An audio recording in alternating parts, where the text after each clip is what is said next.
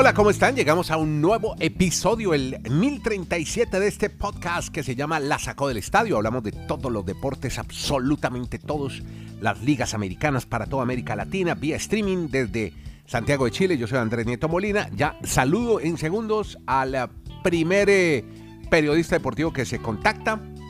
Eh, hoy con cuatro sentidos, pero ahí está siempre, firme, frente al micrófono, reportándose desde la ciudad de Retiro, Antioquia don Dani Marulanda. Ya estamos con Kenny Garay, porque hoy Kenny anda de cumpleaños. Ya lo vamos a saludar. Dave Roberts, Dani Marulanda, 700 victorias con Los Ángeles, Los Ángeles Dodgers. Cuénteme cómo es la historia de Dave Roberts, Dani, ¿cómo anda? Pues muy bien Andrés, afortunadamente, y la vida es de muchos contrastes. Vamos a hablar en el béisbol de contrastes, pero también aquí personalmente, pues de nuestro gran amigo Kenneth Garay, celebrando como se merece a lo grande en Sarasota con su familia, mm. el cumpleaños, mientras quien les habla, pues aquí saliendo apenas de citas médicas, pero así es la vida, en unos momentos se vive. De la unidad médica, pero bueno, pero usted es un hombre muy fuerte, muy valiente. Pero ahí vamos. Pero, y esos mismos contrastes, esos mismos contrastes, Andrés, se ven en la MLB. Arranquemos por el positivo. Ya. Dave Roberts, el manager de los Dodgers. La jornada anterior se convirtió para esta franquicia en el coach o el entrenador, manager como le dicen más en el béisbol, en llegar a 700 victorias con este equipo, porque los Dodgers derrotaron a los Piratas de Pittsburgh y con eso entonces ya Dave Rogers queda en su historial, Dave, Dave Roberts mejor, queda en su historial con 700 victorias, 700 triunfos al mando de esta organización. En cambio, el contraste está en Los Ángeles, en, cuanto a los Angels, no en los Dodgers, sino en los Angels. Hombre, porque este día que hay tantos festejos en Estados Unidos, del 4 de julio. Hombre, lamentablemente se ha lesionado Mike Trout. Ah. Golpe en la muñeca y eso es de último, eso es de último momento. Hay alarmas prendidas porque no, se sabe cuánto tiempo se irá a perder Mike Trout, que es muy necesario en ese equipo. Así es la vida. Uno celebrando, otros sufriendo, pero bueno, la vida continúa y hay que seguir echando para adelante, como dicen muchos. Tengo la fortuna, el placer, primero que todo, de saludar a todos los ciudadanos americanos hoy en el Día de la Independencia, 4 de julio. Este episodio se graba el 4 de julio. Y saludar a un americano más, Kenny Garay. Kenny, ¿cómo es que dice él? Colombo americano, Bucaramanga costeño, ¿cómo es? Colombo. Colombo, Nueva York, está, Bucaramanga, lo, Está lo colombiano. Esta lo es una cosa, dice así. Kenny, feliz cumpleaños, hombre, felicitaciones. Un abrazo, don Andrés, ¿cómo le va? Saludos y feliz cumpleaños a los Estados Unidos. Sí, señor, el día de la independencia grabamos este podcast. Y le agradezco de una vez a Andrés y Dani a todos aquellos que se hicieron presentes y nos desearon un feliz cumpleaños. Hemos llegado al quinto piso, gracias a Dios. Y qué bendición contar con todos ustedes. Como dice la canción de Brindis, por 50 más con ustedes daría la vida. Ah, y no se le olvide, ahí cada vez que publicamos el podcast, puede ir al Baki, B pequeña AKI, haga clic, pulse el vínculo, el link, el enlace para que deje su contribución y apoye este trabajo periodístico, esta casa que se llama La Sacó del Estadio Podcast, que es su casa. Además, desde donde quiera que esté, lo puede hacer eh, y es una maravilla contar con ustedes. Señores, aquí estamos con mucho gusto pues para nosotros es de más orgullo y más honor trabajar con Kenny Garay. Qué personaje, por Dios, gran periodista deportivo, excelente persona y buen tipo. Eso es ante todo una muy buena persona. Pues Kenny, muchos 50 años más, felicitaciones. Como lo de la canción del brindis, hoy celebrando. Eso sí que lo es. ¿Cierto que sí? Lo mejor de él, el más que mejor profesional es un tipazo. Exacto. Muchos dicen que para ser un buen profesional hay que ser una muy buena persona. Mm. Kenneth Garay reúne ambas. eso simplemente le hacemos otros 100 años de vida a Kenneth Garay. Perfecto. Bueno, pero Kenny tiene más, más historias, rolletes de béisbol y esta vez pues saludamos a, a Venezuela, a todos los queridos amigos que oyen este podcast de Venezuela porque Ronald Acuña, y usted está hablando ayer de los Bravos de Atlanta y este tipo la sigue sacando del estadio, Dani. 20 jonrones, 40 robos. Está haciendo historia este señor Ronald Acuña mm. Jr. en los Bravos de, Atlanta, Kenny. Y es que nos ha venido hablando Dani Marulanda Andrés de estos Bravos de Atlanta. Qué equipazo el que tiene Atlanta, que sigue ganando, que ganó anoche otra vez. Y lo de Ronald Acuña es sencillamente espectacular. Nadie, óigase bien, nadie ha tenido una primera mitad de temporada como Ronald Acuña Jr., el cuatro veces All-Star, y su historia se convirtió en el primer jugador en alcanzar 20 cuadrangulares, robarse 40 bases y producir 50 carreras antes del receso del Juego de las Estrellas. un jugador especial, dijo por ejemplo Brian Snitker cuando le preguntaron el manager de los Braves de Atlanta. Atlanta extendió su racha ganadora a nueve y se puso 30 juegos por encima de 500 en la victoria ante los Guardians. Venían de barrer a los Marlins de Miami que anoche le ganaron el primero a los Cardinals de San Luis. Acuña Jr. también es apenas el tercer jugador en batear 20 jonrones y robarse 40 bases en los primeros 84 partidos, uniéndose a Ricky Henderson, que lo hizo en 1990, y Eric Davis, en 1986. Antes del partido de anoche, Acuña fue nombrado jugador del mes de junio en la Liga Nacional, la segunda vez que recibe el reconocimiento en la temporada. Si acaban los adjetivos para Ronald Acuña Jr., que definitivamente es el gran protagonista de estos Bravos de Atlanta, que tienen un equipazo y que muy seguramente van a ganar su división. Lógico, el objetivo, volver a ganar la Serie Mundial de Béisbol lo cual ya hicieron en varias ocasiones y de manera reciente, pero ahora con el aditivo, con el ingrediente de Ronald Acuña Jr. en una temporada inolvidable. Pues muy bien, qué bueno por Ronald Acuña. Oiga, no, hay palabras, ¿no, Dani, para, para hablar de Ronald mm. Acuña Jr. hoy en el béisbol de grandes ligas? Que la, la cifra, Andrés, es emblemática. En este momento, antes de los Juegos de las Estrellas, nunca un pelotero tenía 40 bases robadas, 20 cuadrangulares y 50 carreras impulsadas. Eso dice todo lo que ha hecho este venezolano en esa mitad de temporada. Increíble. Este es el podcast La sacó del estadio con Kenny Garay y Dani Marulanda. Presenta Andrés Nieto Molina. Bueno, nos vamos con la NBA, Dani. Vamos, ánimo, ánimo, Dani, que vayamos llegando. Jordan Clarkson, atención, Utah Jazz, gente de Utah, Salt Lake City. 55 millones por tres años más con los Jazz, Dani. Cuando hemos hablado de tantas cifras astronómicas, Andrés, ya uno dice 55 pues millones, pues eso por tres años, eso no es ni siquiera 20 al año, pero es un jugador que es que llegó a la NBA ahí como por una ventanita, él no llegó como una gran figura, pero él tiene un galardón muy importante. En la temporada 2020-2021 fue seleccionado el sexto hombre. Siempre recordamos a Manu Ginobili, que era prácticamente en sus épocas el mejor sexto hombre, o sea, como el mejor suplente.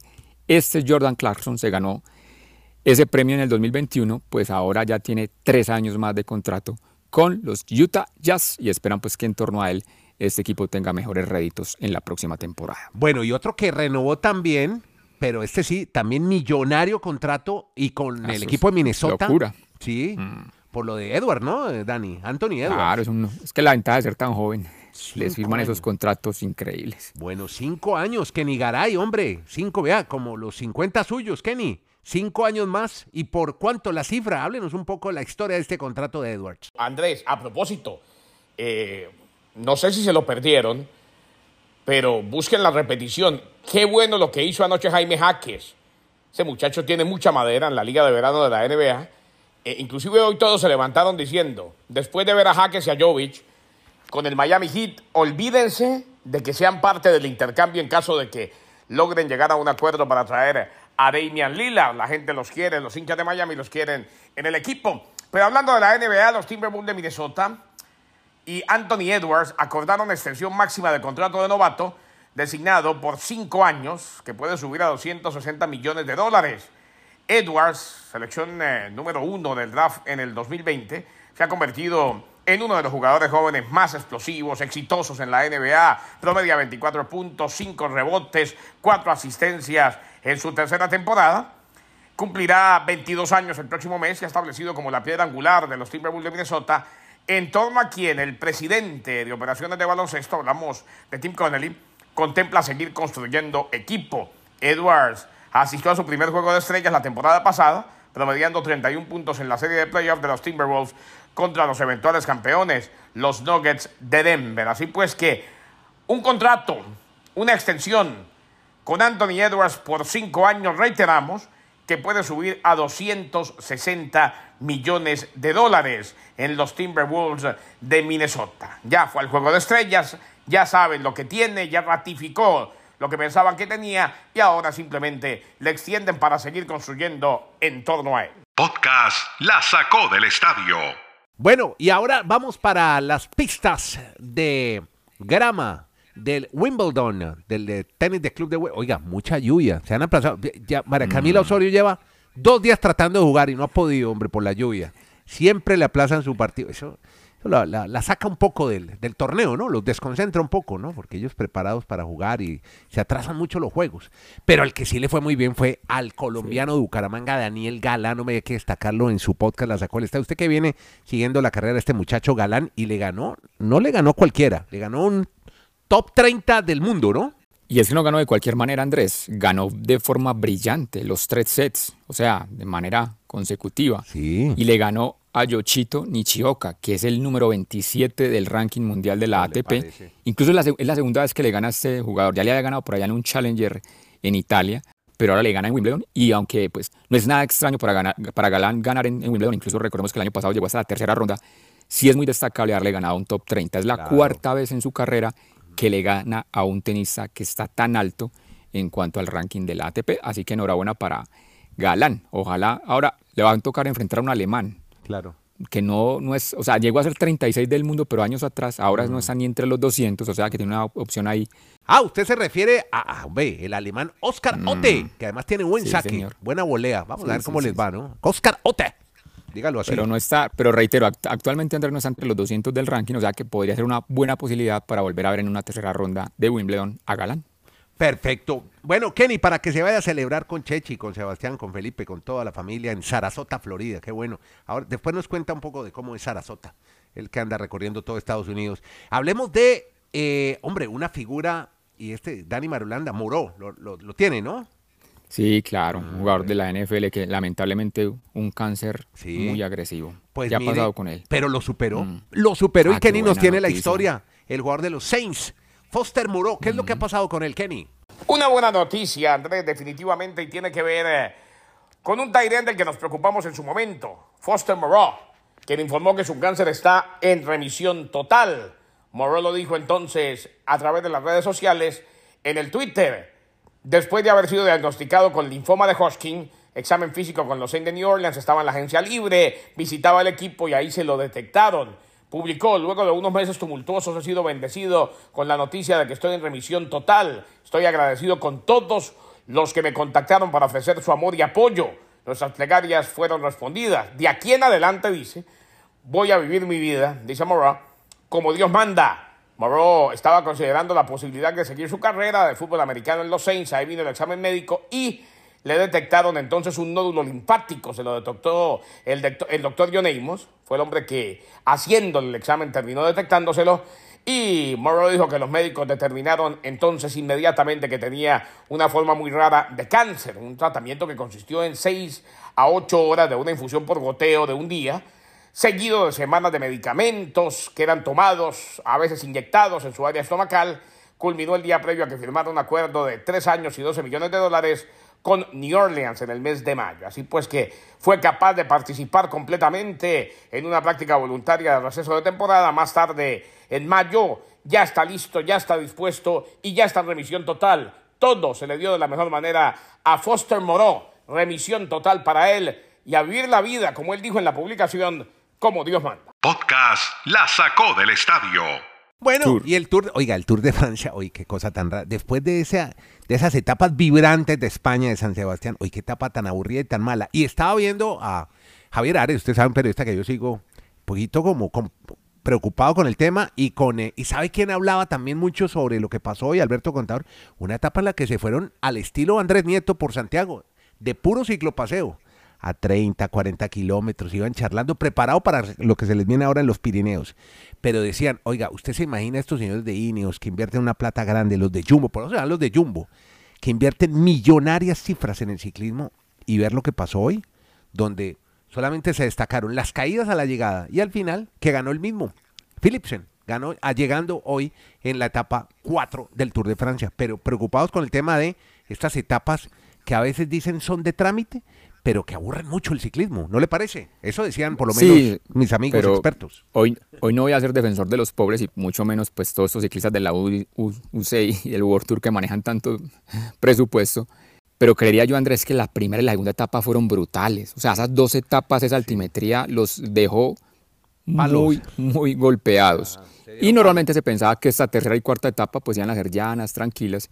Simplemente para definir con el más rápido que sigue siendo Jasper Philipsen, el belga del Alpecin, que tiene dos victorias ya de etapa. Yo creo que sabe que, como usted está diciendo, pasó tanto a un segundo plano la modorra de la etapa de hoy, esa tranquilidad, que hizo más noticia de que Egan Bernal fue sancionado. Ah, claro. Porque ¿Qué pasó? lanzó, digamos, un desecho. Usted sabe que hay lugares donde se pueden tirar esas caramañolas, la, basura, por la así basura decirlo. de la comida, de lo que le dan. Exacto, pero, pero Egan la tiró en un momento donde no era el indicado, en un lugar que no estaba asignado y le toca pagar 500 marcos del alma. Además, perdió un puntaje en el UCI World Tour, o sea, en el puntaje oficial. No pierde tiempo en la carrera, pero sí le queda ahí afectada su tarjeta de crédito con 500 marcos menos. Bueno, pues muy bien, con esas notas del Tour de Francia, esperando a ver cómo les va al Pirineos. Comienza la batalla.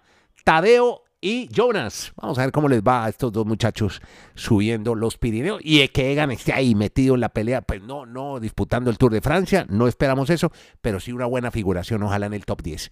Muy bien, con esto nos vamos. Y nuevamente, felicitaciones a Kenny en sus 50. ¿Usted lo quiere saludar? Arroba la sacó podcast o en arroba Kenneth-Garay. Diga que lo escuchó aquí en este podcast que se llama La sacó del estadio. Que a propósito, en la descripción del podcast, cuando usted lo vaya oyendo, cuando usted mire los contenidos para hoy, en la parte final hay un enlace hacia un sitio que se llama Baki, B-A-K-I. Es una plataforma de apoyos a proyectos, entre ellos periodísticos como este podcast, Periodismo Digital, Baki, B-A-K-I donde usted puede dejar su contribución, su apoyo a este trabajo. Mire, Dani Marulanda con 40 de fiebre y aquí está listo para presentar las historias, los rollos deportivos y el otro, Garay, de, de cumpleaños, pero siempre primero nuestro compromiso con ustedes en esto que se llama... Podcast La sacó del estadio